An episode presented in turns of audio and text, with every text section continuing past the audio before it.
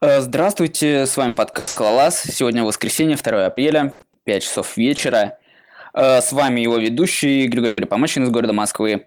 Вадим Чаушов из города Казань. Из Новосибирска Алексей Романчук. И- Из Екатеринбурга Евгений Токарев. Алексея сегодня нету, но он скоро подключится.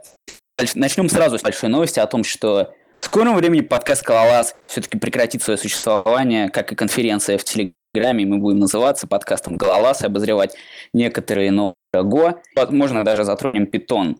Вот. А В сегодняшнем выпуске мы рассмотрим какие-то новости о Скале и о Go. Эм, а, Обсудим реакторы и, возможно, будут какие-то полезняшки. Слушай, а давай сразу расскажем, почему мы переименовываемся. Ну так почему же? Ну, команда Доти не так давно на Reddit написала, что вот они приняли решение переводить э, скалу на немецкий язык, и теперь э, весь синтаксис будет построен именно на использовании немецкого, и нам трудно как бы свыкнуться с мыслью, что когда придется переходить на Доте, придется изучать еще немецкий язык. Я, кстати, не знаю, как вы, меня больше беспокоит то, насколько больше кода мне придется набирать. Вы видели название? Там прямо вместо var какое-то непонятное слово из 15 символов. Да, еще придется раскладку немецкую ставить, чтобы буковки вот Да, с точечкой умляут. не использовать. WS. В общем, это неприемлемо. Я посмотрел Go. Go оказался очень крутым языком. А, система типов крутая, генерики не нужны. Я прям попробовал, все отлично. Гарутин или так 5 мегабайт бинарник, все работает. Я думаю, И за нету, Go этой, будущее. нету этой ужасной аки. Есть вот эти горутины, это супер. Не, кстати, Более- это реально крутая штука. Ребят, попробуйте. Ну да, и у них отличный коннектор к MongoDB, а MongoDB лучшая база данных на свете. Ну вот мы, например, используем вот в качестве пилотного проекта на у себя в 2GIS мы запилили скала командой отдельный а, Go-сервис для раздачи HTTP, проксирования. Отлично работает, быстро собирается. А, чувак сначала даже не понял, скомпилировалось оно или нет, настолько все быстро и молниеносно работает. А вы еще не написали статью, как вы перешли со скалы на Go? А, ну, мы готовим, наверное, это будет целая серия статей, отличных статей, как вот большинству нашему огромному скала-чатику, что делать, ведь э, мы все понимаем, что лишь немногие смогут выучить немецкий язык, и что делать дальше нам совсем непонятно. Год для нас как единственный способ, ну, для меня один из единственных способов спастись в этой индустрии. Ну, можно еще рассмотреть альтернативы вроде Swift а, Rust а и тому подобного. Ну, пока Rust еще не на немецком. но Я думаю, тоже скоро будет на каком-нибудь. Почему не на французском? Ведь французы, они отцы э, функциональщины, там, Coq, что-нибудь, как э, F-Star, отличные языки для верификации. Ну, а первый был, конечно, Proof Assistant. Так что можно и в французском ожидать. Поэтому... Да, но видите, русским сложно даже английский выучить. Мне кажется, что вот э, эти языки, они для нас, для русскоговорящих, практически недоступны становятся. И это как-то ущемляет наши права, поэтому мы так плавно подходим к 1С, я уже прям чувствую. Не, вот вы знаете, я как бы в школе учил немецкий язык, и вот это как раз меня новость очень сильно радует. Хоть зачем-то он мне пригодится. А я вот учил французский. Давай, иди на верификаторы и на кок. Слушай, ну, на самом деле, вот людям, которые немецкий учили, у них есть хотя бы какой-то шанс. Мы, мы здесь все без шансов, остальные. Окей, ну в общем-то э, грядут обновления с 2.11.9, 2.12.2 и 2.13.0 М, что очень удивительно. Обо всех э, подробностях можете рассмотреть по ссылочке, которую мы предоставим в материалах. Э, вот. А что хочется отметить, что э, 2, скала 2.11.9 это все-таки не Go, и вот какая уже версия большая. А, также был опубликован скала 2.13 Roadmap, а, о котором тоже можете подробно прочитать и ознакомиться с ним. Однако, ну, останавливаться на нем в этот раз не будем, потому что, судя по отзывам предыдущих выпусков, роудмапы нам не очень удаются. А, также стоит отметить, что Finch чет- э, до 14 теперь поддерживает а, HTTP 2. А, также о подробных Ты изменениях пропал. я пропал надолго. Я тебя слышу. О, отлично. Также вышел новый Finch .14 с поддержкой HTTP 2. Также все подробности об этом релизе можно узнать э, на гитхабе. Слушайте, ребята, вот про Финч маленький у меня есть вопрос. А, Я тут его смотрел буквально один вечер, а, а его все так же нельзя нормально интегрировать со скаутскими фьючами, нельзя нормально интегрировать с тасками, у него там все внутри, вся асинхронично, вся своя, да? Ну, да.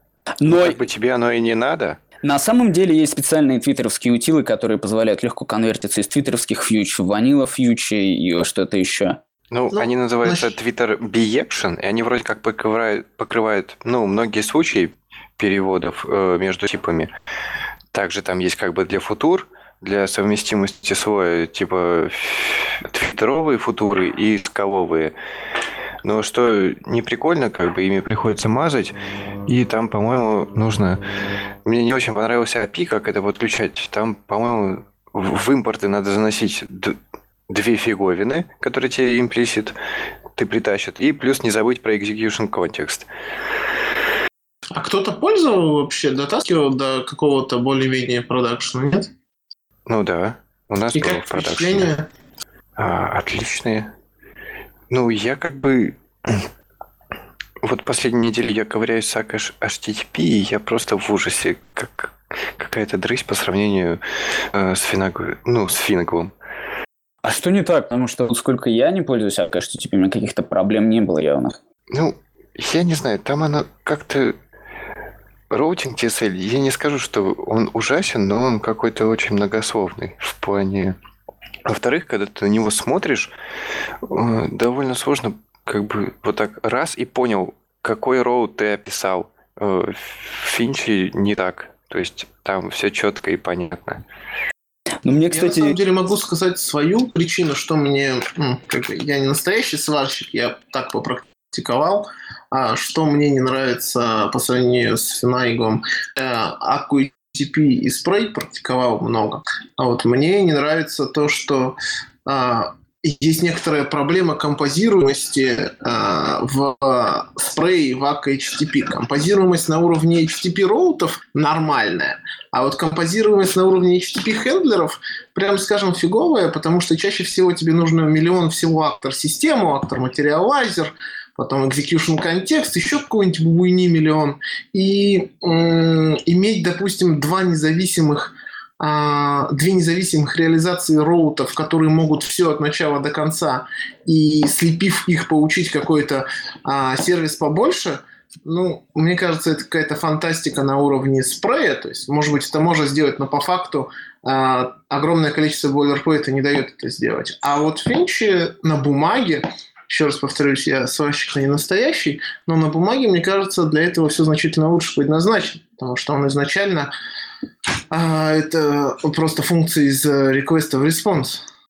А вот у меня еще такой вопрос. Я столкнулся с тем, что у меня, конечно, довольно старая версия AKH HTTP, но композируемость вот этих роутов, она не... Оно как бы компилируется, но не факт, что работает. Сейчас это то же самое. То есть, допустим, конечно, конечно. как замечательно. А вот никак, пока ты не упрешься в то, что у тебя какой-то рут не отвечает, никак фактически не понять, что-то не так, где-то там не ту скобочку поставил. Это, конечно, очень забавная ситуация, но да, иногда такое случается, что целый блок у тебя может пропасть по какой-то причине. У меня так бывало, что я как-то криво, видимо, комментировал что-то, у меня все компилировалось, но работал там, например, только root пинг-понг. Ну, просто я вот э, первый раз пользовался, такой посмотрел, ну, вроде понятно, что мне надо делать, я могу поставить это, это и скомпозировать, но совершенно мне было непонятно, что я не могу написать PS там, в нем внутри и get, и delete, и complete, и что это не будет работать. Ну вот, а с Королевым бы у тебя такого не было. Кстати, вышел новый Королев 3.0, о котором поподробнее расскажет, быть может, Алексей Фомкин, но мне понравилось из-за релиз-лога то, что он поддерживает JCache, и это отлично просто, потому что Scala Cache мне не нравится. Что такое JCache? А это который прям джавовский GSR 107. А это же просто API, я так понимаю, Gcache, и ты туда прибиндживаешь, ну, какой угодно. Да. Так я не понял, это просто API для описания а, API кэшей? Ну да.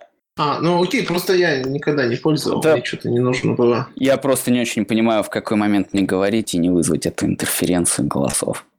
А, так, Там есть такой проект WordX.io, м, который, э, по сути, является некоторым аналогом Аки для Java. И вот недавно они написали, что наконец-то они э, будут делать поддержку скалы как вот прямо настоящий поддерживаемый API. Вот. И это интересно, как минимум, потому что как бы будет побольше конкуренции с Акой, и может быть что-то начнет двигаться более живо, и в лейтбенде будут как-то отвечать на вызовы. Вот. А вы знаете живых людей, кто пользуется Vertex? Э, Нет, но судя по всему, э, в Java мире все-таки не так мало этих людей. Вот, потому что э, они часто, как бы, когда обсуждают скалу, приводят в пример, что вот типа на Vertex типа скала не поддерживается, хотя вот какой хороший проект. Вот так вот. Я, наверное, говорил, но у меня, если честно, больше всего забомбило, что поддержку скалы вот добавили только недавно. И черт знает, когда добавили поддержку Бона. Ну, почему так? Ну, ну, ну, видимо,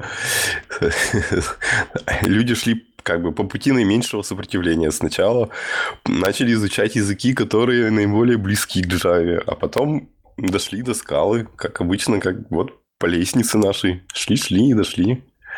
Не, я как-то поглядывал на то, как вы- выглядит Сейвон, и, по-моему, он вообще ничего общего не имеет с Java. И вероятность того...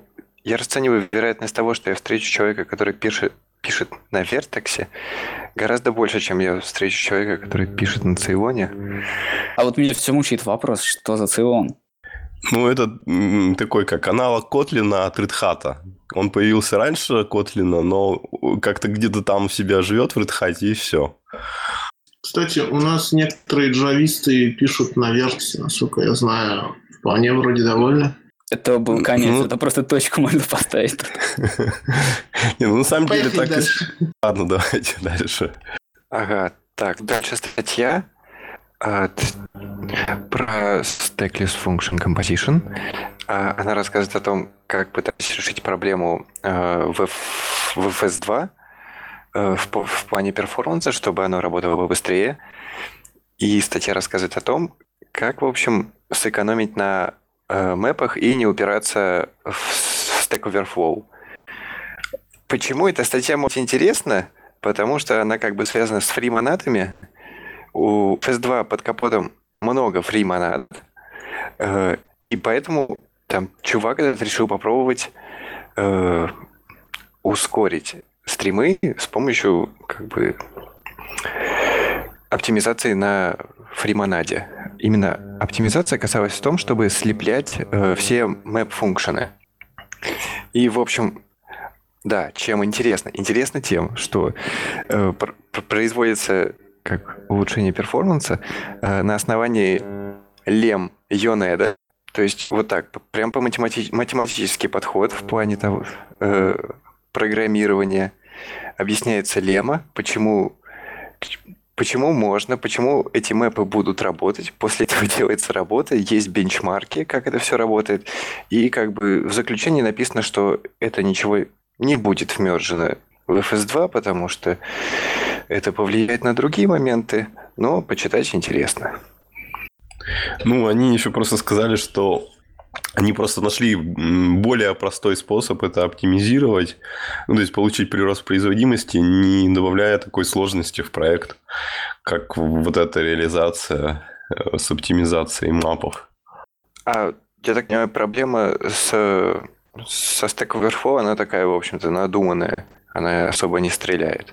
Ребят, Ну, так, а если в двух словах, то как, какая оптимизация это? Как, как это сделать? Через Янеда, Каянеда? Ну, то есть, если у тебя раньше было... Вот у тебя есть функция А, функция Б, ну, которые производит map, да? Э, ты берешь, допустим, и пишешь f and then, там, ну, A and then B. и вот таким образом их композируешь. Это приводит к тому, что это медленно работает, ну, медленнее, и к тому, что ты можешь словить Stack Overflow в этом плане. А здесь подход к тому, что когда ты вызываешь map, э, вместо трансформации ну и композирования функций, у тебя получается лист функций. И это математически доказано, что это будет работать, и что из этого будут выводиться функторы. И это работает чуть быстрее. Ну и ничуть, я точно цифры не смотрел. То есть это такой, получается, фьюзинг и оптимизация вот этого графа преобразований. Да. Это круто. Будет интересно почитать. Так, дальше интересная просто ссылочка на... Есть такой подкаст Functional Geekery, где обычно интервьюируют разных людей, связанных с функциональным программированием совершенно на разных языках. И вот туда приходил э, а, Адельберг, э, Адельберт Чанг. Вот. И он рассказывал про разные вещи, связанные с Type Level. Вот. И стоит, в общем, послушать как бы такой, собственно, обзор э, немножко как бы как он до, до жизни до такой дошел и э, какие есть э, движухи в, в, как бы под организацией Tap Вот так вот. А, кстати говоря, он э, активно занимается разработкой под Spark, и как раз в одном из предыдущих выпусков мы говорили о его библиотеке э, Free Frameless. Frameless, точно. Frameless. Библиотека для типизированных запросов на дата-сетах и дата-фреймах Spark. Так вот, он Spark разработчик, и кто-то, я думаю, интересовался, а есть ли жизнь для type-level разработчика под Spark, так вот он прямое тому доказательство, что есть. А, а вы, кстати, пользуетесь этим Frameless? Нет, но я, может быть, э, если у нас будет время, расскажу, что мы пытаемся делать для поддержки датасетов. Вот, это очень интересно, но фреймлесс нам не нужен. А, вот. Я не очень, на самом деле, понимаю цель этой библиотеки. Ну, она понятна, что можно типизировать колонки на, э, в compile тайме проверять типы какие-то, но не очень понятно, какой профит от этого будет. Это было ясно, для чего это нужно до того, как появились э, датасет API, то есть в версиях Spark 1 dot что-нибудь, dot второй Spark, то там датасеты, они уже более-менее тип были.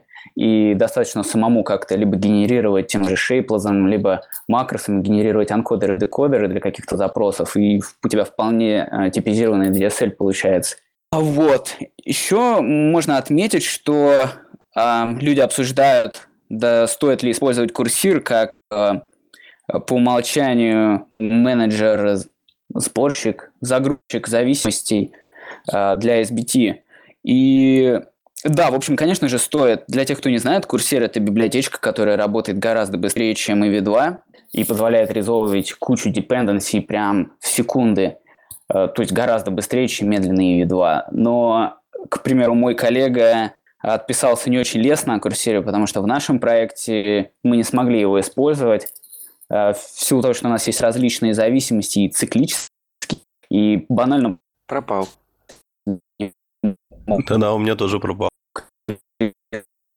А, Что-то плохо совсем все. Ну, ладно. А, не, спроси еще разочек, а то у меня просто Во, сейчас вообще да. замечательно. А мне просто... Я, в общем, сейчас не из Москвы, и я сижу с мобильного интернета, и мне кто-то звонил. У нас чудесные операторы, поэтому, когда у тебя приходит входящий звонок, то антенна, видимо, интернет-антенна отрубается, или что-то происходит. Я думаю, это не связано с оператором. А, с того момента можешь повторить, где твой коллега сказал, что курсир не очень, а дальше тебе позвонили. О, дальше мне... А, в общем, короче, проблема была в том, что у нас банально в проекте зависимости не резолвились.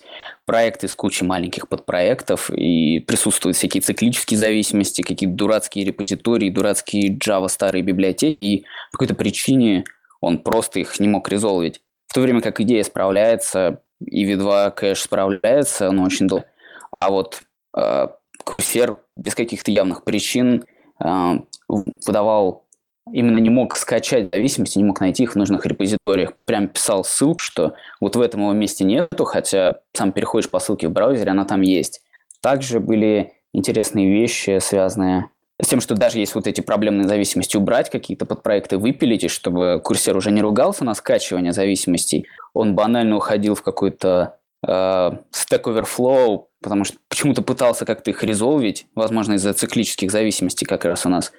И, в общем, как-то непонятно себя вел. И банально проект, который, чтобы подгрузить, нужно гиг или даже полтора всего лишь гига оперативки, он уходил в 10 гигов и падал. В общем, странно. Вот я, кстати, тоже нарывался на одну проблему с, курсе, с курсером. Короче говоря, есть такая фишка, что если мы какой-нибудь SBT-плагин добавляем глобально, а в нем используется курсер а, и потом ты где-нибудь открываешь проект, в котором тоже используется курсер на другой версии, то все ломается. И как бы, ну, понятное дело, что в такой ситуации ты либо должен отказаться от использования этого плагина, либо как, как-то выворачиваться. И, короче говоря, я видел, что они завели какой-то issue, где хотят добавить какую-то возможность именно как бы шадовить э, сам курсер вот в, в, вот в тех плагинах, которые как бы его хотят использовать. Вот, возможно, если бы это было в интеграции с SBT, таких проблем бы не было.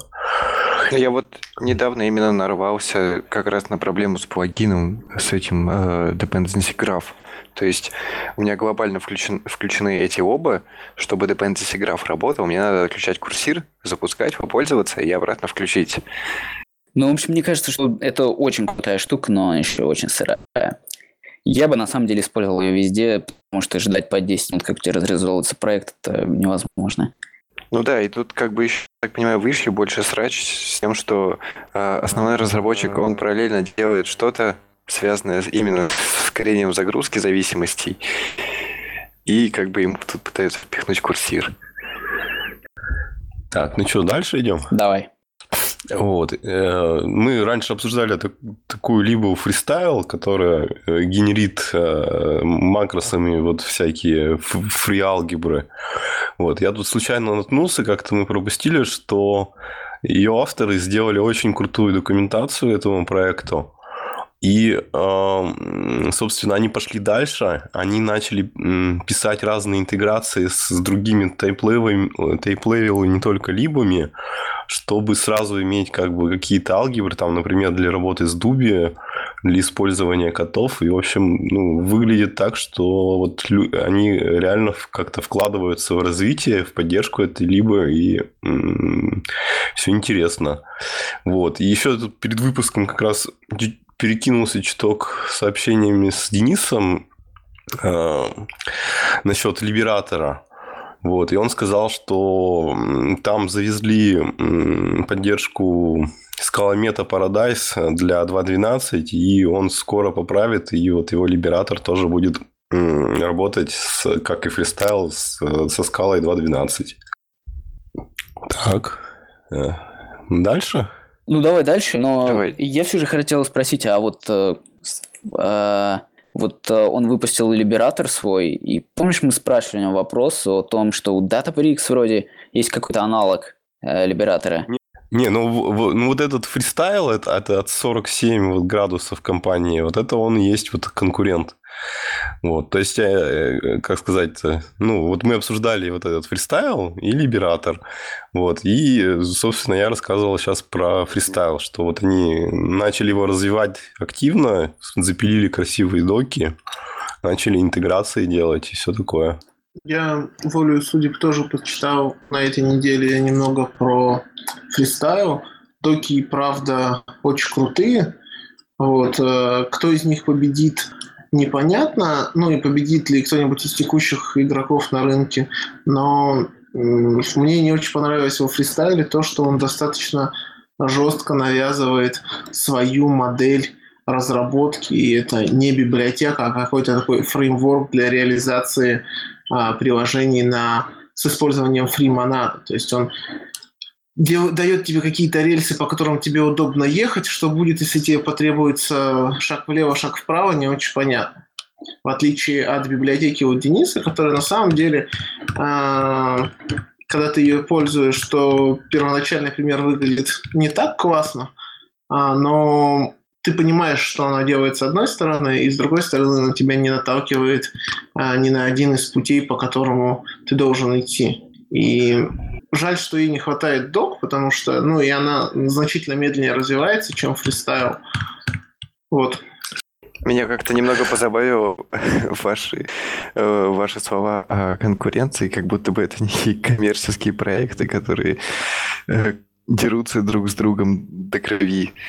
Ну, в общем-то, смешно, можно ради интереса представить ситуацию, когда как бы люди будут драться друг с другом, споря, что лучше фристайл или либератор. Потом у них появятся контрибьютеры, как у Скалолаз, они разделятся на две категории хороших людей и плохих людей, и будет уже э, новый либератор или новый фристайл, например, гостайл. Слушайте, ну вы смеетесь, но мне кажется, ну то, что я вижу, то в моих твиттерах и в моих интернетах, это, наверное, одна из самых горячих тем прошлого года, возможно, и самая горячая тема этого года. И то, что этих всех библиотек не было год назад, а, а сейчас появилось несколько, говорит о том, что направление прикольное и интересное. Ну и да, мне кажется тоже, что фристайл, вот они э, начали как бы с такой простой либы, а судя по всему, планы у них какие-то именно до развития, что это чуть ли не какой-то, ну, тулкит э, с кучей разных плюшек для разработки, ну, как бы приложений с новой архитектурой такой. Потому что, ну, вряд ли э, имеет смысл сразу пилить какие-то интеграции со всеми, э, что тебе попадается на глаза, если у тебя нет каких-то планов как-то это популяризировать. Ну, вряд ли это может вылиться, типа, а типа, фристайл, стек, где ты полностью пишешь свое приложение с, с их библиотеками. По-моему, это просто интеграция как бы с котами, чтобы было попроще людям. Ну, и завоевание рынка тех, кому интересны фримана. Почему я сказал ну, про... Там у них вот, например... Со... Продолжай, Женя. Ладно. Ну, э, там, короче говоря, у них интеграция есть вот со сликом, например, хотя это вроде даже не тейп проект и как бы прямого отношения к этому не имеет. Э, я вот что хотел сказать, я когда говорил про либераторы, что я не очень хотел говорить про фристайл, как похожая библиотека, потому что когда недавно заходил на как раз сайт с документацией по фристайлу, первое, что мне бросилось в глаза, это новая вот ссылка, э, это рубрика паттерны, где там есть паттерн, как кэш, по-моему, сделать. И я почему-то подумал, что фристайл все же больше фреймворк, нежели, нежели, не знаю, нежели просто библиотека для удобного использования free монад. Ну да, я тоже да, вот этого ожидал. Так и есть. Но судя по рассказам про Slick и про паттерны, как делать кэш. Так, ну, мы все же с этим согласились. Э, да, да, я понял. Но я, но я думаю, дальше, да. Ну, а, ну, в общем, просто как отсылку даем. Выходила новая глава, а, как, как она правильно звучит-то? Блин, скажите, я что-то сейчас...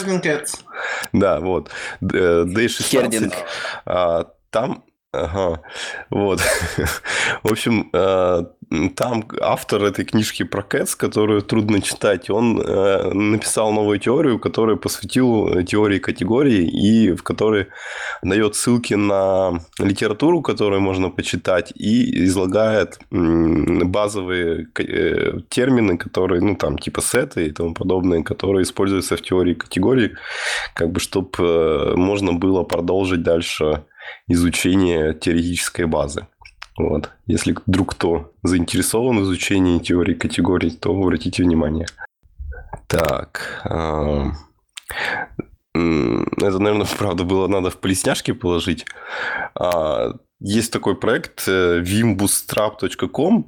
Это такая тулза, которая позволяет по-быстрому сгенерить Э, конфиг для Vim, который будет поддерживать языки разные.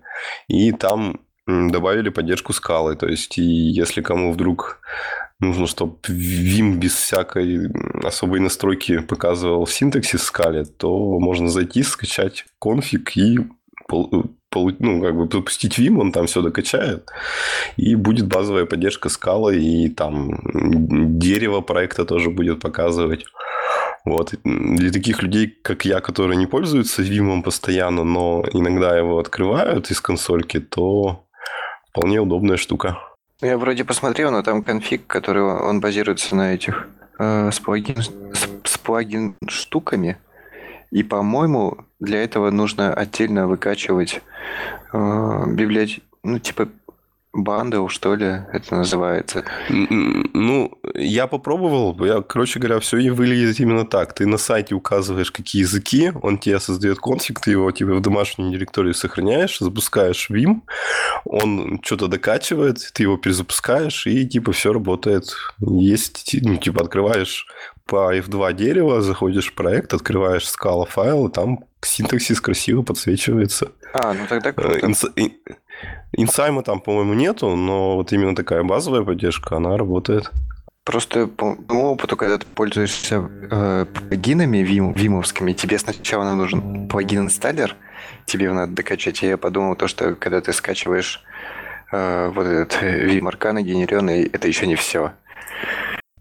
Идем дальше? Ага. Так, и что у нас дальше? У нас темы, получается. Так, ну давайте я попробую начать. В общем, когда у нас э, был Дмитрий Петрашко, нас кто-то из слушателей спрашивал про альтернативные модели, э, которые могут взлететь относительно акторов. Вот. И э, он э, порекомендовал папер про Reactors. И вот я тут немножко его почитал и как бы решил немножко обсудить. А, в общем, попробую рассказать, что это такая за концепция немножко, хотя тоже, я, честно говоря, не до конца понимаю. Вот. Но суть в целом, что там есть три концепции. Это каналы, эвент-стримы и реакторы. Реакторы – это, по сути, некий аналог актора, хотя на самом деле не совсем. Вот. А каналы – это просто э, ну, не, некоторые соединители, которые позволяют этим реакторам общаться с э, другими реакторами, то есть как бы общаться со всем, что вне, вне контекста этого реактора. Вот. А эвент-стримы – это такие как бы штуки, которые вот, э, предоставляют асинхронность. Они, э, я насколько понял, изначально одно, однопоточные, э, то есть э, они выполняются на том же трейде, что и вот этот реактор, но они э, именно как бы асинхронные. Э, то есть не конкурентные, а асинхронные. То есть ты как бы в коде пишешь, что вот типа там послать какой-нибудь event э, в event stream, он посылается, а обрабатывается он уже в другом месте. И у тебя поток дальше идет. Вот. А, с, ну, и, в общем, суть примерно такая, что в отличие от акторов, э, в React, ну, как бы в акторе у нас вот есть mailbox, и все, что в него попадает, оно однопоточно выполняется а, внутри актора. А в реакторе э, как бы в точек входящих может быть несколько. То есть у нас ну, может быть как бы а, не один mailbox, а, например, три их, а, но обработка этих э, эвентов, она идет всегда именно тоже однопоточно, как бы, ну, по одному эвенту за раз. Вот. И... А, да, что, что? То есть, получается, реактор – это какое-то множество пар вида э, канал и event stream. А, ну, не знаю даже.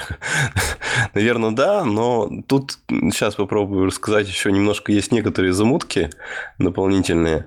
А, в общем, еще такая суть, что вот реактор этот, э, он всегда строго типизирован. То есть он э, в каналы, то есть вот мы создаем реактор, мы ему говорим, что он в каналы может пос, ну, как бы принимать и посылать сообщения только определенного типа, ну, то есть, например, string. То есть мы создали реактор, и он у нас работает только с как бы сообщениями одного типа. А, ну и, соответственно, в отличие от акторов, которые как бы принимают э, сообщения любого типа, а там ты внутри уже как-то мачится по типам.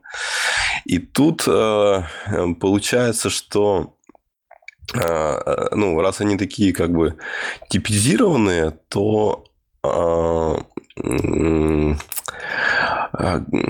как бы мы можем определять вот как бы некие протоколы, а, которые ну, как бы, ты, короче говоря, можно определить некий протокол, который работает с эвент-стримами и каналами. То есть, это, по сути, некоторая функция, в которую заложено, что она может там принять какой-то канал, а, может э, в какой-то там эвент-стрим а, то ли послать, то ли обработать сообщение, я не помню, как конкретно там. Вот. И ты при создании э, вот этого реактора можешь э, передать туда вот этот протокол и там его использовать. Вот. То есть, э, вот эти event-стримы, они всегда э, как бы живут внутри какого-то реактора, а каналы, они Э, как бы всегда работают с внешним миром, но э, внутри реактора ты как бы можешь с ним э, взаимодействовать. Вот. И, соответственно, все выглядит так, что получается, что когда ты вот строишь систему из реакторов, у тебя, в отличие вот от акторной системы, все получается строго типизированное. И э, ты можешь как бы, ну, когда мы из акторов систему строим, у нас получается, что система представляет себя как бы набор каких-то вот ну, неких сущностей, которые лежат все примерно на одном уровне и с друг другом общаются. А тут получается, что система позволяет как бы э, инкапсулировать э, ну, одни вещи в другие. Вот. И э, еще там есть такой нюанс, что вот эти вот три сущности, они э, как бы, ну, все э, не работают с внешним миром. То есть они э, вот как бы, ну, есть некий мир реакторов, каналов, э, они в нем общаются. Есть там некие, как бы, глобальные шедулеры или что-то такое, которые позволяют, например, э, понять, как бы, ну, получить список там всех каналов, которые есть в системе. То есть там тоже есть вот как бы реактор систем, аналог вот актор систем. У нее есть некий как бы доступ к некой глобальной информации, то есть там а вот именно список каналов. Но э, чтобы там работать, например, с базой или со HTTP, э, э, эта система как бы не позволяет этого делать. И для этого там есть еще некоторая штука под названием сервис, которая как бы э, сделана вот на уровне вот этой э, глобальной реактор Systems, и она позволяет внутри реакторов э, ну, использовать как бы вещи из внешнего мира как именно такой синхронный сервис. То есть ты ну, там, если откроете доку, там есть где-то самый последний пример про как HTTP использовать. И вот собственно, HTTP – это вот э, э, такой вот внешний сервис, который э, как бы, ну, ну, по сути, некоторая абстракция, которая внутри системы вот этих реакторов не фигурирует. А, так, что-то я уже немножко запутался. Так, на чем же, что же я еще не успел рассказать? Эм. Так, что-то давайте какие-нибудь вопросики, что я как-то... Ну, есть один просто вопрос. Зачем? Ага. А, ну вот. А, как бы авторы декларируют именно прежде всего, что главная фича – это именно возможность строить абстракции. То есть, э, вот они приводят такой пример, что э, акторная система – это такая луковица, где… Ой, не луковица, как чеснок, где у нас есть у чеснока дольки, и вот любая акторная система – это просто такой набор долек, а абстракции какой-то, что вот мы можем завернуть в некий слой Э, набор э, долек, его как-то использовать, композировать у нас не, не получается. А вот эта вот концепция, она позволяет э, именно создавать абстракции. То есть, например, определить несколько различных протоколов и, э, ну, то есть как бы, ну, как, э, определить какие-то базовые такие совсем протоколы, типа там сервер-клиент, э, из них какую-то систему построить, и потом э, взять вот нижний уровень, например, и на базе него же построить другую систему, то есть как-нибудь по-другому композируя эти базовые протоколы, можно получить другой результат, как бы не не копаясь во всей системе в целом. Как ну, в акторной модели там обычно получается, что ты как бы построил некоторое приложение. Если ты хочешь что-то похожее сделать, ты просто как бы копируешь это все, переписываешь, а тут именно есть возможность строить некие библиотеки этих элементов, и из них какие-то получать абстракции, которые более легко композируются в новые системы. Вот. И вот насколько я понял, вот именно главное вот преимущество это именно в этом. Ну, плюс еще строгая типизированность всего. А вот я по докам не очень понял. Первое, где строгая типизированность? Да, ты как бы указываешь реактор какого типа, а вот на что он влияет, мне не очень понятно, потому что там написано, что ты подписываешься на э, стрим с ивентами и также матчишь всю билиберду, ну, какую ты хочешь поймать. А, смотри, там примерно такая ситуация. Там есть, вот в этих стримах а, есть э, два вида сообщений. Есть сообщения, которые вот этого типа, который реактор, а есть разные системные, ну, типа, что там, типа, он старт, ну, то есть, как вот у нас в Аке есть, что там, типа, он биком, ну, короче, типа, э, э, сообщение, которое отвечает к какому-то лайф-циклу и там обработке ошибок. И, короче, э, внутри реактора ты матчишь вот как бы два типа сообщений, которые ну, как бы определенного типа, связанного с типом реактора, и, и определенного типа, связанного просто как бы э, с системными штуками. Вот. И поэтому вот как бы сначала ты смотришь, и вроде вот примерно то же самое. Но на самом деле именно фишка в том, что реактор, он работает именно только с сообщениями одного типа. Там есть где-то пример, что они делают как бы key-value store такой на базе реактора, и там получается, что вот реактор, он принимает только сообщения типа э, tuple, вот, и э, он, соответственно, э, в канал, та, там каналы еще тоже типизированные, вот. А, и, и как бы в каналы можно посылать... То есть вот есть реакторный тип, а есть еще э, тип каналов, с которыми он работает. И вот в каналы можно посылать а, дополнительную информацию. То есть, то есть, например, что у нас запрашивают, что вот на, есть типа э, ну, короче говоря, мы знаем ключ, нам надо от реактора, который представляет вот это хранилище, получить значение. А, и вот он в, в канал, он запо... Э, как бы в реактору придет сообщение а, о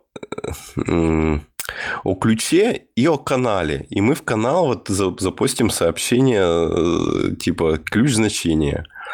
Вот. То есть там получается, что вот вся коммуникация, она строго типизированная, просто есть некоторая путаница из-за того, что несколько сущностей по отдельному типизируются, и есть а, некие как бы системные сообщения, которые как бы не имеют ни, типы никак не связаны с типом самого реактора, но они просто э, немножко отдельно обрабатываются внутри. Ну да, вот я да, вижу, там написано sys events on match, и там системные ивенты, и дальше events on match.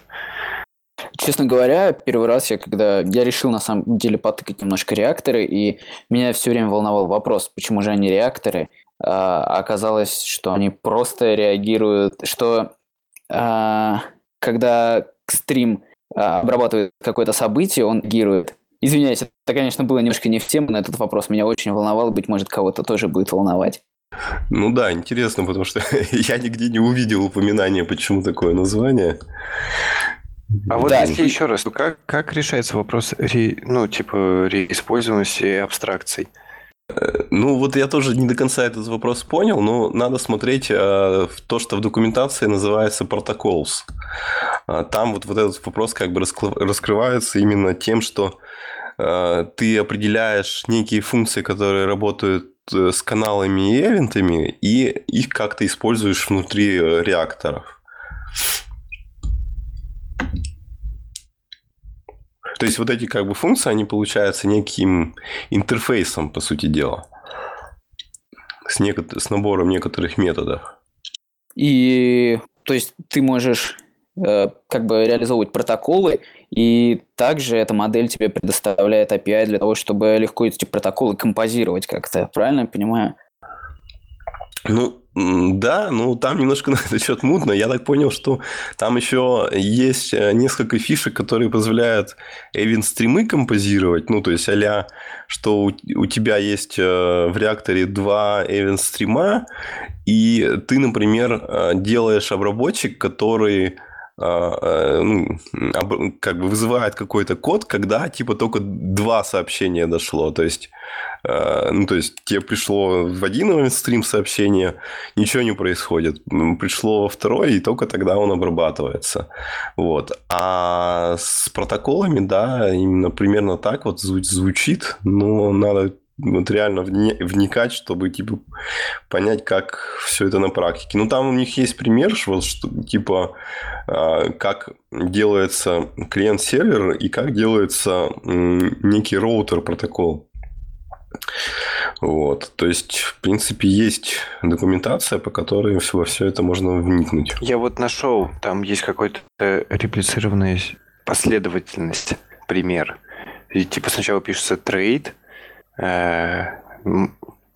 показывает, что он типа протокол, у него зависимый тип выставляется, дальше описывается набор функций. После этого ты... Так, что ты делаешь? ты его специфицируешь, типа реализуешь, пока непонятно, где здесь. А, сейчас. Короче, это какая-то странная штука. Да, ты также специфицируешь, реализуешь для конкретного своего типа, но непонятно, почему ты то же самое не можешь сделать в Аке. А я так понимаю, что фактически монопенисольно что использовать, Аку или реакторы – Э, потому что они как взаимозаменяемые модели, и даже в пейпере по реакторам проводится аналогия, типа что стримы – это то же самое, что референсы на акторы. А, а channel, Я вернее, так думаю, channel. здесь цель, это, цель этой штуки типа быть круче акторов, ну, э, быть получше аки, решить ее какие-то проблемы. То есть они решили проблему с типизацией, а вот насчет реиспользуемости, по-моему, то, та же самая дрысь и осталась. Ну или мы ничего не поняли. Или я. Ну, ладно, в общем, видимо, как бы недостаточно мы пока вникли, чтобы понять прямо вот, стоит оно того или нет.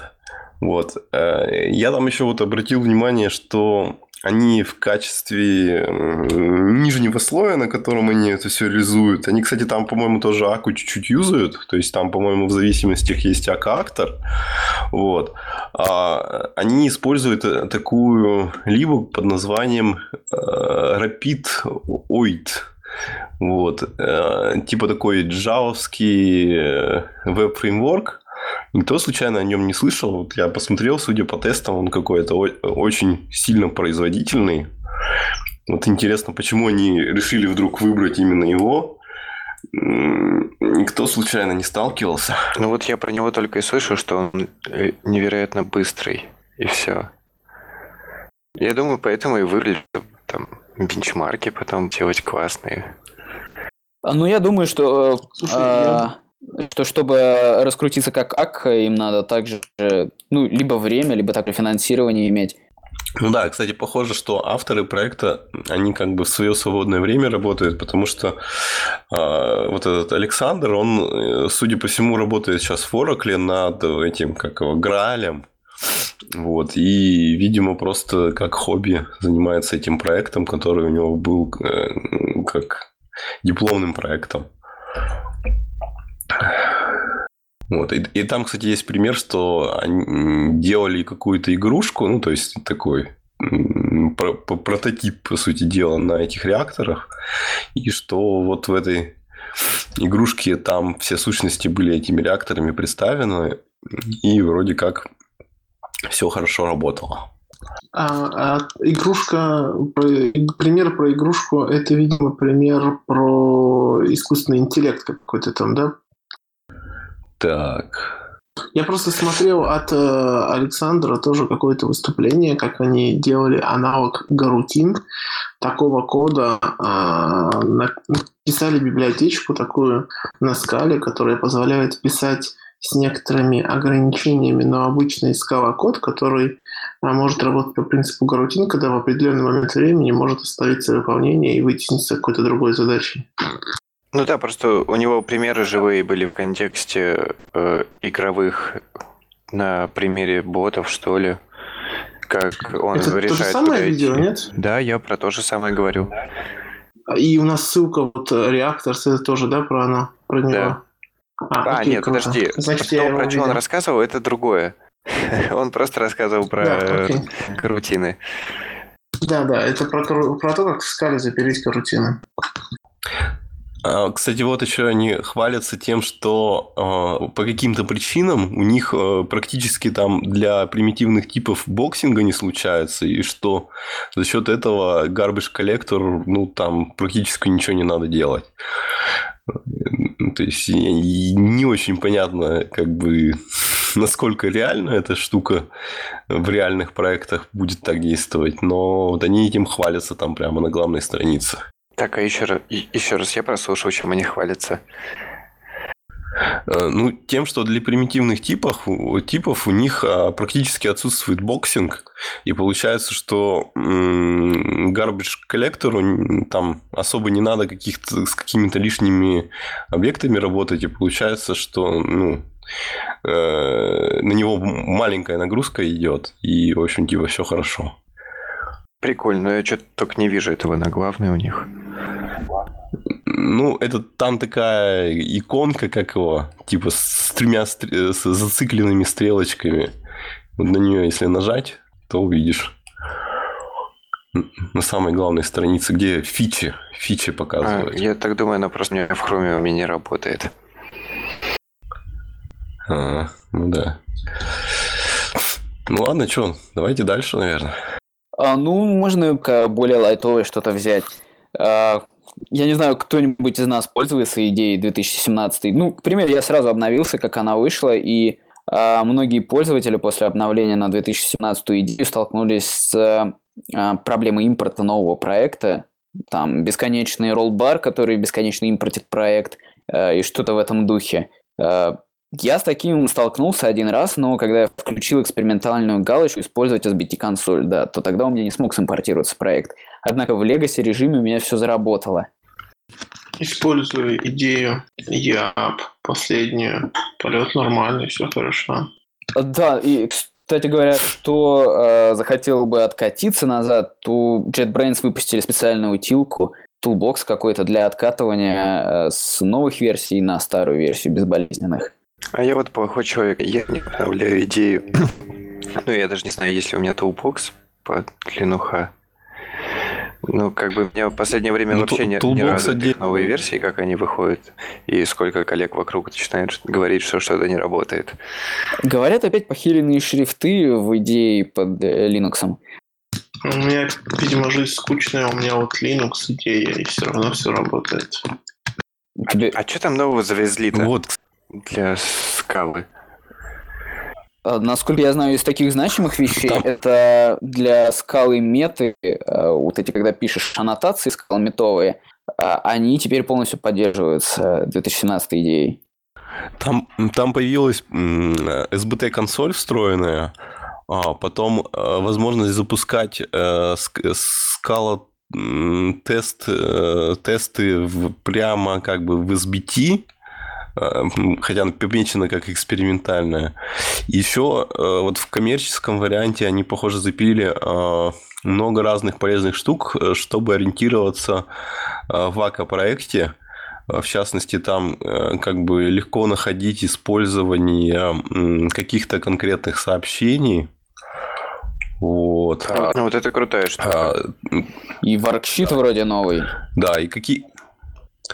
Да, да. Что такое worksheet? Worksheet – это такой э, документик с расширением SC. Это такая типа версия консоли, где ты можешь писать. Э, то есть экран у тебя будет э, разделен на две области. С одной стороны ты пишешь, а с другой стороны будет результат вычисления, как в консоли написан. В итоге как работало раньше? Ты пишешь кучу кода, нажимаешь кнопочку, чтобы это все скомпилилось, у тебя весь, весь код парсится от начала до конца, и справа аутпуты под каждую линию выводятся. Так э, в новой версии они наконец сделали инкрементальные э, парсилку, то есть только добавленные новые строчки будут э, перекомпилироваться и выводиться э, в окне э, с результатом. Это красивый репо, в общем. Ну, да. Господа пользователи идеи, у меня вот вопрос один есть небольшой. А когда я на Java программировал идеи, я достаточно часто смотрел иерархию классов. Берешь интерфейсик такой, говоришь, о, покажи у него наследников, и все работало. А уже несколько лет, я не помню, работает когда-то или нет, но уже несколько лет идея не умеет показывать наследников в Scala проекте у меня. У вас также, нет? Она вроде умеет вот эту UML-диаграмму даже рисовать, но она какая-то неверная. Не-не, я не про UML-диаграмму, я про вот э, то, что по Command 8, э, не помню, в общем, э, посмотрите иерархию классов. По-моему, в простых проектах это работает. Просто где что-то не очень стандартное используется, оно отваливается. Ну вот я пробовал для тайп-классов смотреть иерархию, получилась какая-то просто... Что-то не Вот работает. в этих случаях оно и не работает. Не, вот сбоку же я, я пользуюсь дурацкими штуками, которые сбоку по implementation или overrides. вот они Да-да-да. частично работают, у- частично указывают на те, которые нужно, в некоторых случаях Я нет. понял.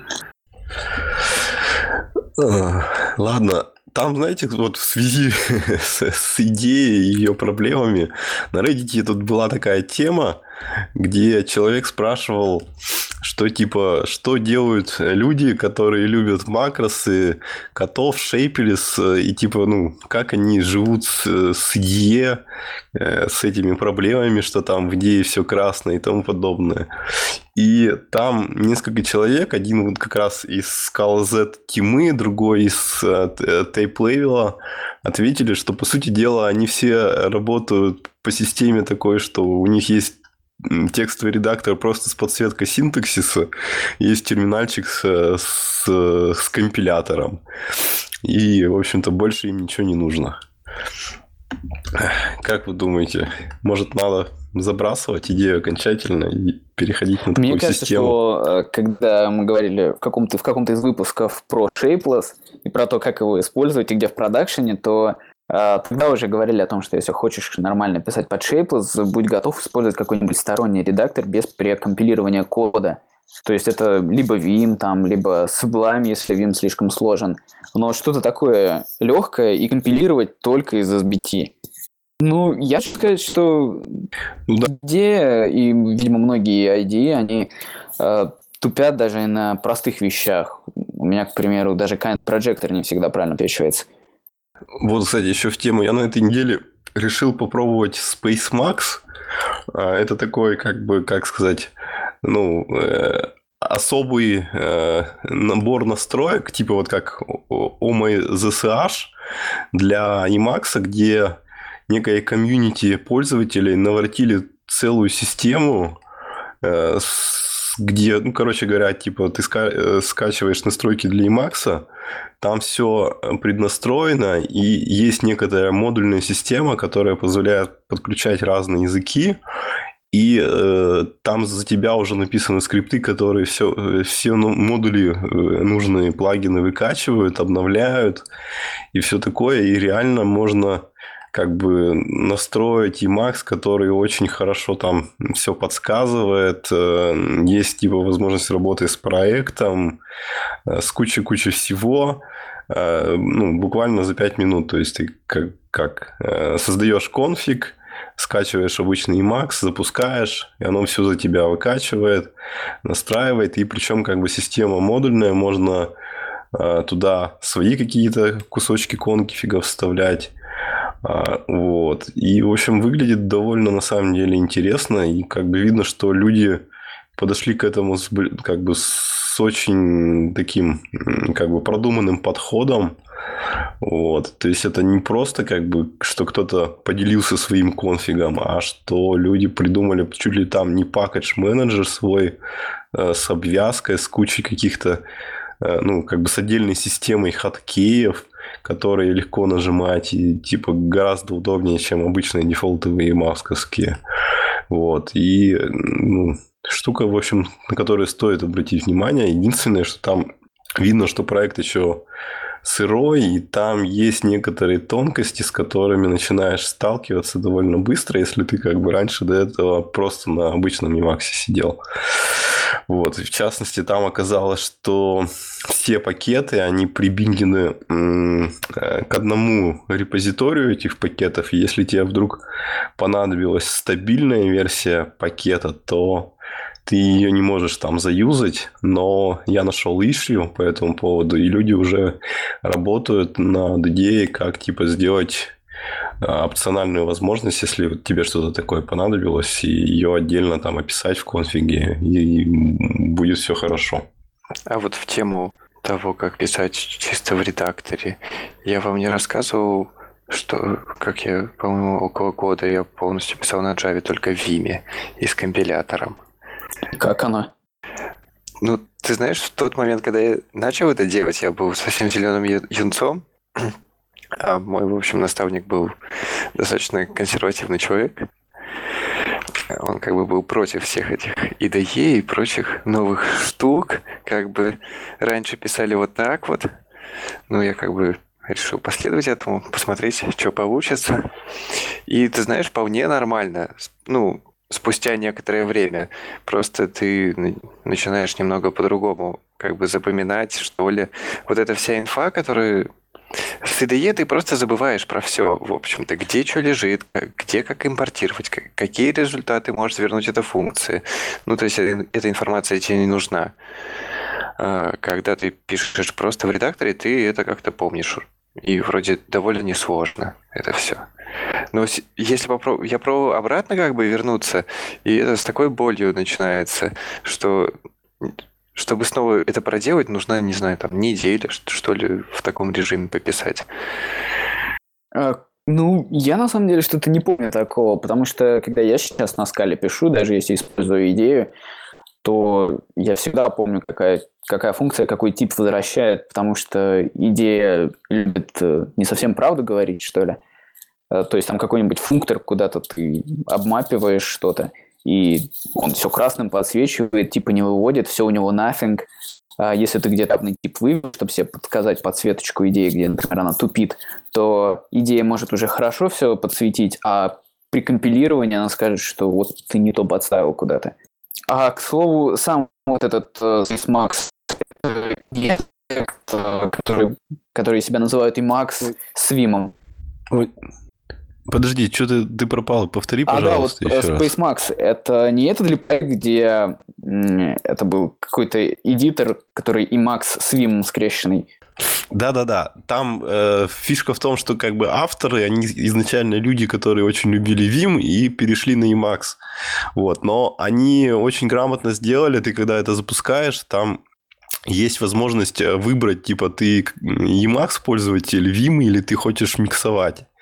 Вот. И когда ты ну, просто выбираешь наиболее как бы паттерн использования под себя, и у них там все подстроено под каждый из профилей, и вполне нормально живется и Emacs юзером, и Vim юзером. Я хотел сказать, что этот проект вроде достаточно такой зрелый, там э, ну, конечно, не так много звездочек, около 11 тысяч и всего 7 тысяч комитов, но э, у них есть возможность купить футболку. Снова пропал. А, да, в общем, извиняюсь, это много, со связи. Не так много звездочек. Да, не так много звездочек, всего 11 тысяч и всего 7 тысяч комитов, а, но зато можно купить отличную футболку у них в магазинчике. Ну, мне кажется, пока он все-таки еще чуток сыроват, но, я не знаю, там, через полгода, год, это, скорее всего, будет реально очень крутой проект. Мне интересно, какая интенсивность публикования комитов, потому что если через полгода там будет 14 тысяч комитов, то это может быть стать эталонным продуктом, и на него можно будет ориентироваться, а, как бы проект становится зрелым, когда вот у него есть 14 тысяч комитов. А откуда а, Ну, я вроде на GitHub зашел. Не, ну что, зрелым а, становится, да нет, меня просто как бы, ты так сказал, что такой этот проектик э, достаточно незрелый, но так посмотрел, там такая команда разработки. Не, ну, незрелость в том, что они как бы просто еще не, не успели доточить все э, как бы острые углы. То есть, как бы все продумано, все хорошо сделано, но пока как бы, поскольку Emacs это все-таки практически операционная система, то ты пока все равно с какими-то проблемами будешь сталкиваться, если, ну, если тебе что-то не очень стандартное нужно, как вот, типа, работа со скалой и запуск энсайма, это вот вполне попадает не в совсем стандартный таск, потому что как бы Enzyme это внешняя тулза, завязанная на SBT, на SBT плагины и всякое такое, и они используют нестандартный подход в, публи... ну, как бы в публиковании а, как его, Emacs э, версий своих, вот они в частности, как бы, ну, то есть там есть Emacs э, репозитории, которые делятся, типа, как обычно, типа, на нестабильную ветку, стабильную и э, снапшоты совсем. И вот э, обычно все ну, писатели Emacs плагинов, они все в нестабильную ветку кладут, и все из нее юзают. А Э, в инсайме они кладут типа стабильное стабильное, а нестабильное нестабильное. И поэтому вот там получается ситуация, что ты хочешь не хочешь, придется тебе нестабильную версию использовать, а переключиться на стабильную не получится. Просто потому что у них как бы э, свой, по сути дела, пакетж менеджер, и как стандартные максовские использовать там нельзя. Ну что, пойдем дальше? Окей, okay, про что будем? Про Type Level Effects или про... Э, я могу немножко рассказать о своем, о нашем таком небольшом проекте, который... Э, ну, для тех, кто не знает, э, я сейчас э, работаю в основном тем, что э, контрибьючу, ну, разрабатываю open проект, и вот один из э, наших контрибьюторов, вообще просто левый парень пришел и сказал, что вот ему нужна такая фишка. В общем, мы с ним э, взаимодействовали как-то и сделали в итоге маленький проект, который, имея какие-то аврокодеки для каких-то типов, преобразовывать их, э, генерировать на их основе анкодеры и декодеры для Spark и преобразовывать все в датасет. Э, это очень полезно для тех, кто занимается машин-лернингом на Spark и так далее. Э, ну так что, пробуем? Ну, раз уж я начал, тогда ладно, буду продолжать. Вот. А, так что ситуация на самом деле была очень интересная, потому что всегда приятно, когда есть какой-то open source проект, и вдруг приходит человек такой активный, говорит, что вот, тут надо допилить напильником, а там надо отком побить. И был у него такой кейс, что мы работаем с растрами и распределенно обрабатываем растры, ну, там, перепроектируем их, э, склеиваем, там, джойним, пространственные джойны делаем и так далее. Все очень интересно, но такая штука абсолютно не подходит, когда речь идет уже о Spark ML. И потому что в Spark ML нужно иметь картежи значений, чтобы их скармливать а нейронки. А, думаю, во всех языках приблизительно одинаковая ситуация с этим. А когда у тебя есть какой-то класс, объект какой-то, ну, что с ним делать? Ну, окей, вот есть вот класс, у него есть какие-то методы, никак их не выдернуть. Для... Если нет интерфейса, чтобы как-то с этим взаимодействовать, то ничего не получится. Э, да и более того, Spark ML, он работает вокруг датасетов и датафреймов, то есть необходим API для работы с датасетами, с датафреймами. Э, к тому же всякие любители питона, они никак не могут без этого, потому что ведь датасеты такие быстрые, хотя это неправда. Э, и никто не использует RDD, а ведь датасеты под капотом те же RDD. Но, в общем, как-то надо было двигаться в эту сторону. И как есть два пути к тому, как перейти из RDD к датасетам. Первый – это использовать внутреннее спарковское API, это Catalyst API. У них очень сложная и очень интересная система, то, как они переходят от э, каких-то запросов SQL к формированию RDD. Они буквально занимаются генерированием кода и потом его компилированием. Это очень интересно, но они хотят это как-то депрецировать, да более того, это как-то даже звучит непонятно, и в этом разбираться мы не стали. А, и как аналог мы решили использовать стандартные анкодеры и декодеры, которые необходимо предоставлять для э, типов при преобразовании их из RDD в датасеты.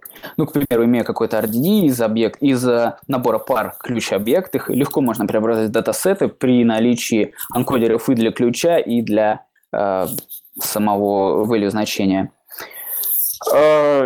Но тут как бы тоже проблема, то, что придется руками для всех существующих типов в системе еще и руками анкодеры и декодеры, которые имеют свой какой-то IP, и там еще надо как-то руками все это делать. А, и, конечно, сразу приглянулся проект интересный от Databricks, о котором уже говорил. Они а, предоставляли api для того, чтобы генерировать на основе уже существующих Java кодеков а, какие-то датасеты.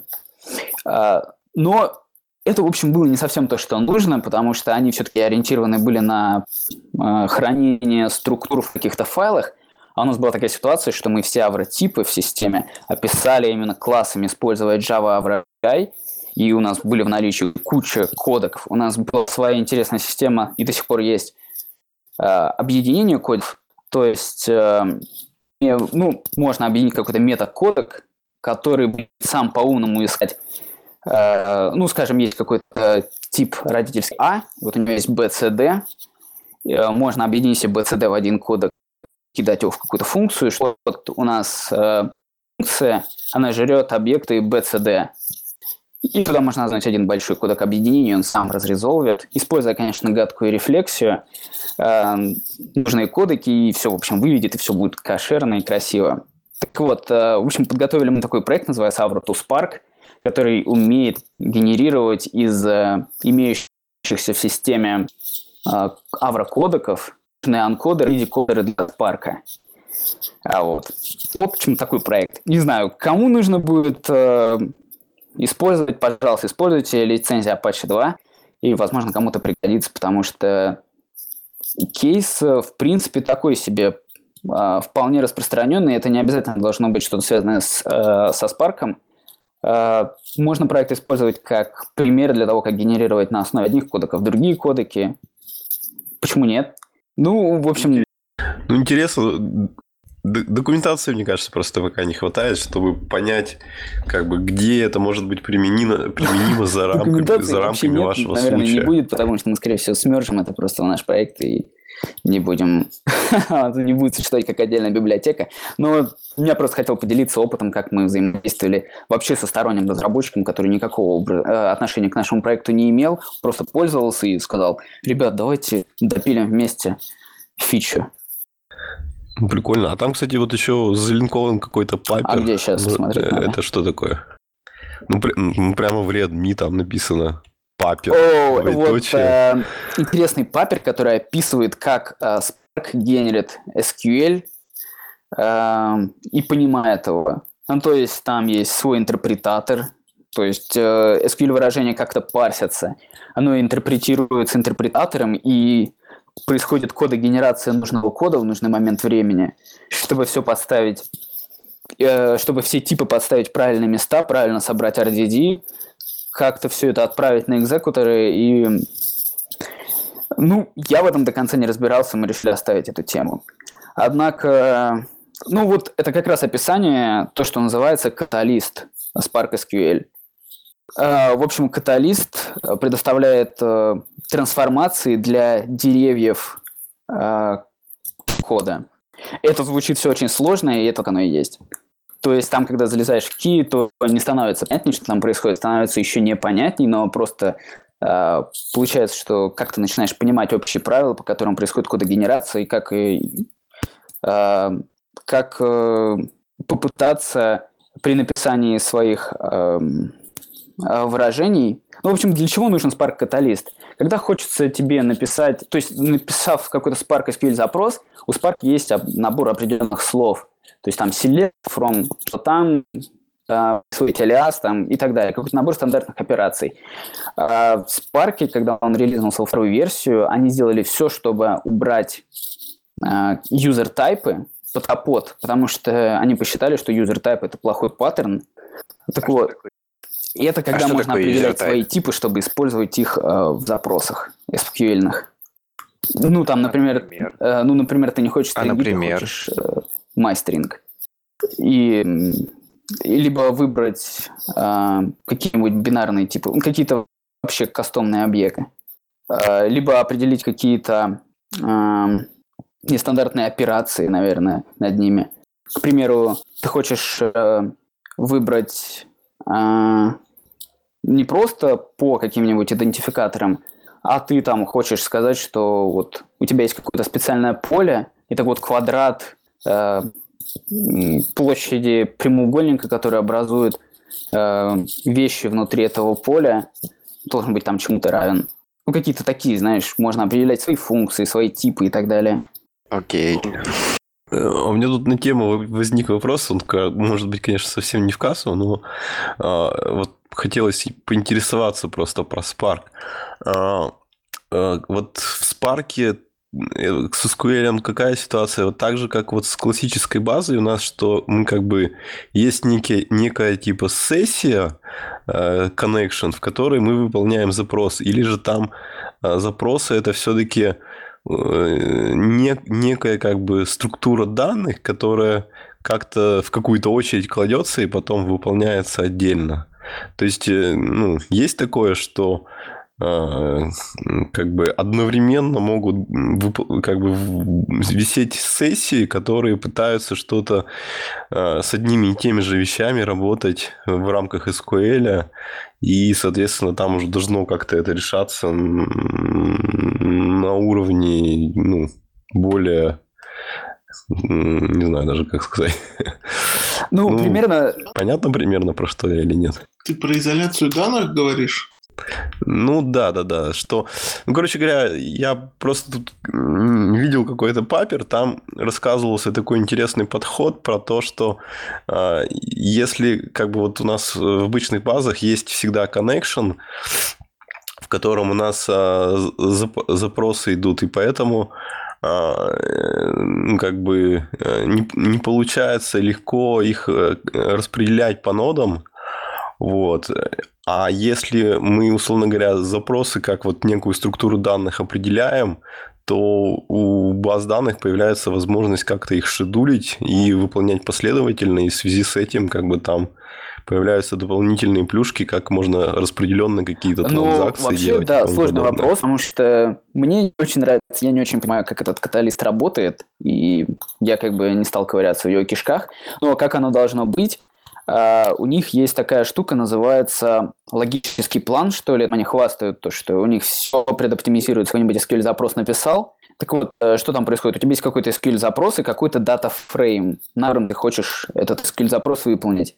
А data frame уже у тебя может быть собран как угодно. То есть это уже за тебя отвечает. То есть если ты это забираешь из э, MySQL, ну, так пожалуйста. Но только тебе нужно самому э, как-то забрать э, этот data frame. А вот как он забирается, это уже могут быть разные стратегии. То есть это может быть, э, он берет этот data frame, у тебя есть там 20 нод, и каждая нода начинает тащить свои части на каждую из этих нод. А, но, в общем, это все упирается, может быть, ты про это говоришь или нет, я просто не понял. Слушай, мне кажется, немножко не про то вопрос, вопрос про то, как ну, есть несколько клиентов и несколько подключений, типа условных подключений, которые хотят исполнить несколько SQL-запросов. Ну, ну да, да, да. И, и как бы если их несколько, то, соответственно, там потенциально могут быть какие-то конфликты, как-то надо их менеджить и все такое. Слушай, ну, насколько я знаю, там все решается супер просто. Есть магический черный ящик, о котором Гриша сейчас долго рассказывает.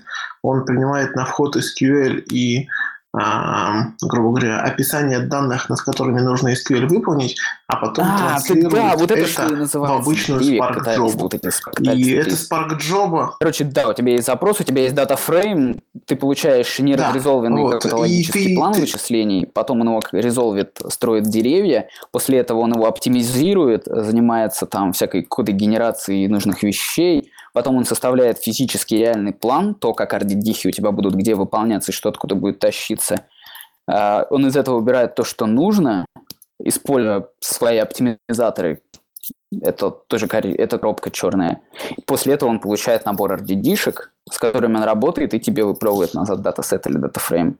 Ну, короче, там параллельно с этим а, могут работать другие какие-то задачи на кластере, и обычными средствами Оно, короче, да, задач в кластере все это и разруливается. Абсолютно так же, как две MapReduce задачи друг от, друг от друга отделяются и шедулятся, абсолютно так же задачи, которые ты написал на SQL, отделяются и шедулятся. А если мы говорим про изоляцию там, там данных, все копия on то, мне кажется, в Data там все, короче, настолько медленно, да, то есть данные не меняются с одной стороны, а с другой стороны ты заранее знаешь, на каком датасете твои данные будут выполняться. То есть это не про real-time, не про LTP, это про то, что давайте за вчера насчитаем, короче, из квазиллиона так данных. Мы говорим не real-time, это все не real-time. Ну, давайте. Не real-time, это не старые данные, ну, почти старые. Ну, ладно, понятно. Я просто думал как-то, типа, в связи с э, стримингом в Спарке тоже иногда такие так, штуки реалтаймы Мы в реалтайме его используем. Не, ну... ну и как бы в основном, не знаю, Тут проблемы как таковой нету, потому что, считаю, у тебя источники, они всегда резиновые бесконечно. Ну, грубо говоря, бесконечно. Конечно, не бесконечно. Spark у тебя резиновый, потому что это ты сам выделяешь ресурсы по джобу, и он больше не возьмет ну, конечно, это Java возьмет, но не сильно больше. А, шедулишь все своим шедулером, это либо Yarn, либо Mesos. То есть все ресурсы из источники данных, они все а, всегда доступны, и это уже проблемы с чтением данных, то есть там а, данных на чтение, то это все к источнику. А ресурсы, RDD-шки, там все параллелится, насколько это можно параллелиться, и насколько ты хочешь, чтобы это параллелилось. Ну, то есть, э, к примеру, имея, скажем, 20 нот, ты хочешь, чтобы у тебя не более 20 запросов к базе было там в единицу э, времени, то считай, что ты просто на каждый экзекутор выделил по одному ядру и сколько-то ему необходимо оперативной памяти, тогда, конечно, у тебя получится, что каждый из твоих э, экзекуторов будет выполнять только одну задачу в единицу времени, и он не возьмет, и все данные будут в рамках одной вычислительной JVM э, последовательно. Ну окей, в общем, ладно, понятно. Это я вот понял, что мы забыли одну из новостей, эту тему обсудить про стандартизацию библиотек на котов. И кто там? Ну и, кстати, это еще касается пункта про эффекты. Ну, да, наверное. Ну, в общем, что э, появилась некая страничка, в которой э, авторы Дуби, HTTP, и Матрешки заявили, что где-то в середине 2017 года они э, дропнут поддержку Scalaz и сосредоточатся полностью только на Потому котах. Потому что коты классная библиотека. Ну, не очень понятно, конечно, что их мотивирует. Тот же Дуби вроде как бы сейчас еще Скалази поддерживает. И вроде как Скалази, она все-таки как бы э, считается более надежной библиотекой. Ее уже много больших компаний в продакшене используют. И, в общем, как бы... А коты еще вроде как бы вроде уже стабильно, но э, не так много людей их успело поиспользовать в реально больших проектах. Но мне кажется, мотивация вполне-то понятная. Людям не хочется поддерживать одно и то же, как бы, ну, одну и ту же суть на, для разных библиотек. Э, также вот э, я видел так, ишью такого же характера у Моникса, где чувак описал, что было бы круто поддерживать только котов, и помимо того, что это уберет проблемы с поддержкой обоих вариантов. Также это даст пользу то, что сам Monix смо- ну, может пользоваться котами внутри и не имплементировать свои там монады. Ну, короче, я думаю, что у нас все на этот раз темами, или мы займемся эффектами? Подожди, про эффекты это надо хоть пару слов сказать. Э, что вот, в общем, автор Моникса предложил ну, такой как бы экспериментальный проект и в виде именно пропозала, что он предлагает разработать некий, некий API, который а, будет являться аналогом вот э, Reactive Streams, только для как для, короче говоря, а, футур, тасков и тому подобных абстракций, которые используются вот в куче разных библиотек, а, чтобы, условно говоря, можно было писать библиотеки, которые используют вот этот API и переключать разные реализации тасков внутри. Ну, то есть, я, даже это похоже, наверное, я помню, мы в каком-то одном из первых выпусков обсуждали статью, где кто-то пытался что-то такое реализовать для абстракции над футурами. А, вот. И, в общем, ну, выглядит так, что вот это приложение, оно примерно про то же. Фомкин рассказывал про то, что у него в Королеве есть такая абстракция, которая абстрагирует футуры, таски и прочее. Вот. Там, если посмотреть в обсуждении, еще Денис замечен, а, который либератор пилит. А, интересно вообще, обсуждение интересно почитать. Вот. Э, было бы круто, если бы такая... Было бы круто, если бы в итоге у нас получился какой-нибудь API, который помог нам с этим. Да, Денис там говорил, что он тоже какую-то такую абстракцию у себя делал. Вот, там где-то ссылка есть. Ну, вообще, на самом деле, звучит э, супер круто э, по названию, но если посмотреть и э, посмотреть внутрь, то оказывается, что это такое э, решение проблемы, э, которую ребята из CAT сами себе сделали, когда сказали, что а у нас не будет никаких тасок, вот у вас есть EVAU, если совсем нужно мемоизировать вычисления. А, а если вы хотите таски, то вот вам Monix, вот вам FS2, вот вам сквозишные таски, и, и ими пользуйтесь.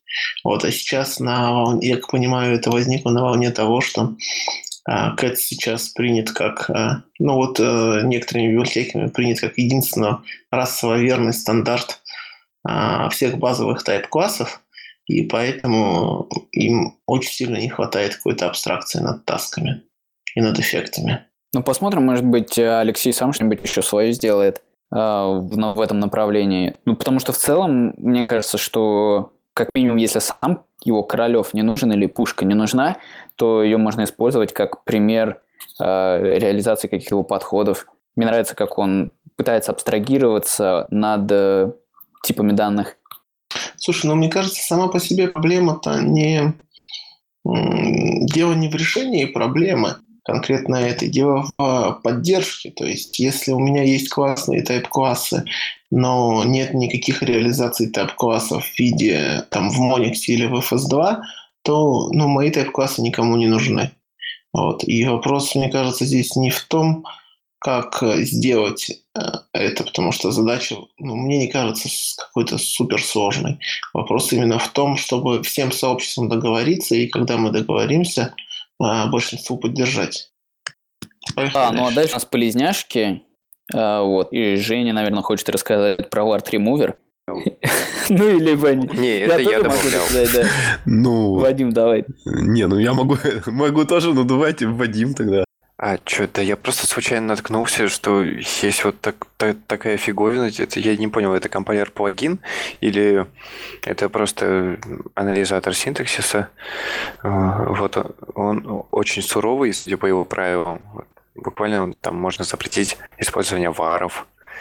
Вот а, более того, можно даже Никто не в каких-то местах этим. запретить вызов функции get опшенов для этих целей WebTrimmer можно использовать. Только вот когда я попытался запилить его, э, запустить в каком-то из ну, проектов, да. у меня просто не скомпилировался проект, потому что и... у меня где-то были 20 гигетов. И ты Конечно, как бы отключил, отключил или потому что и... правильные. Вы просто ничего не понимаете. А там нету способа, типа, а, вот здесь разрешить Не знаю, честно говоря, не разбирался с API. А... Слушай, ну тогда его, его смысл немножко теряется, если его можно здесь, здесь и здесь отключить. Не, ну это как аннотации всякие, типа, а, кстати, есть какой-то супресс варнинги вот там, я вижу. Ну, это как, типа, все должны соблюдать правила, но, но здесь можно не соблюдать. Ну да, ну просто без этого, мне кажется, всякие линтулы, они просто не, не смогут работать. Ну, мне кажется, что это настоящая математика есть, когда вот есть какое-то правило, и вот набор исключений из правила есть. Окей, а Женя что-то хотел спросить, но не спросил. Да нет, я хотел сказать, что вот там тоже прикольно есть, э, что можно запретить as инстансов, чтобы типа ничего не конвертилось в другие типы. Тоже очень круто. Окей, э, двигаемся дальше. Так, там есть такая библиотека э, плотинга новая. Вот, сейчас скажу, как она называется, как страничка откроется. Вот. Библиотека хороша тем, что она поддерживает и скалу JS, и обычную скалу. Вот, может рисовать э, различные красивые графики. А, она, она так и называется, новая А, скала э, рисовальная библиотека. Ну, не знаю, что там еще сказать. Ну да, да. Вот. Ну, поддерживает разные форматы, там PNG, PDF, SVG и тому подобное. Вот. И может рисовать э, на Scala.js, как типа в, в HTML, канвасе. Вот, выглядит красиво. Не знаю, конечно, насколько удобно ее использовать, но обычно такие штуки очень прикольные, когда нужны. Ну и, наверное, очень удачно это можно э, использовать вместе с, как его, с, с ноутбуком, который с, с Ammonit Shell работает. Вот, по-любому можно легко интегрировать, я думаю. Ну, Для консоли Жаль, можно использовать консоли не Тори, нарисовать. Jupyter. Ну все, Тоже наверное, верно. на этом близняшки кончены были. А, О новых близняшках расскажем в следующей серии подкаста «Гололаз». С вами были Григорий Панчин. Всем пока. Э, Вадим Чувашов, всем пора. Романчук, пока. Евгений Токарев, всем пока.